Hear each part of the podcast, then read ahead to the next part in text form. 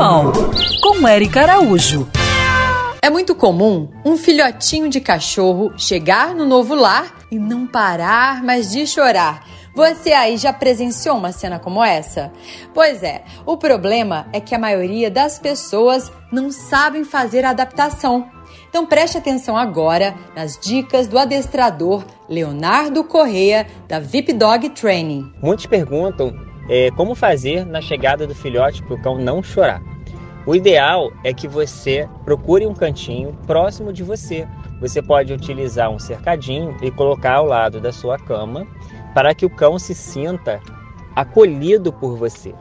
Porque diferente do que as pessoas pensam, não é legal isolar esse cão assim que ele chegar na sua casa, pois a ruptura dos pais pode gerar um grande trauma na vida desse cão. Ele pode crescer inseguro, pode crescer um animal até mesmo com um hiperapego por conta dessa ruptura drástica que houve. Se você perceber os animais da natureza, quando um, um pássaro cai do ninho, ele chora, chora, pia desesperadamente, né?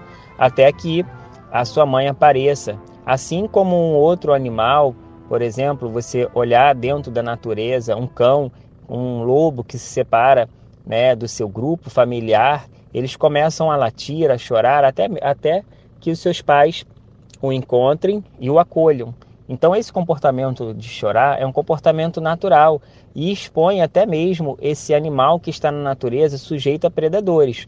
Mesmo com esse risco, ele continua chorando para que seus pais possam encontrá-lo e dar a ele abrigos novamente. Então, assim que você pegar o filhote, acolha, dê a ele um suporte emocional, Espere ele acostumar na casa. Assim que ele estiver mais confiante, você pode sim fazer a transição do seu quarto ou do, da sala, do espaço onde você está, para um espaço aonde ele vai ficar, vai ser a área ou qualquer outro espaço do tipo. Gente, o filhote é como um bebê. Ele não fala, mas precisamos entender o seu comportamento para então garantir uma vida saudável. Siga essas pegadas e para saber mais sobre o mundo animal, me segue no Instagram, Erica Bichos. Quer ouvir essa coluna novamente? É só procurar nas plataformas de streaming de áudio. Conheça mais dos podcasts da Band News FM Rio.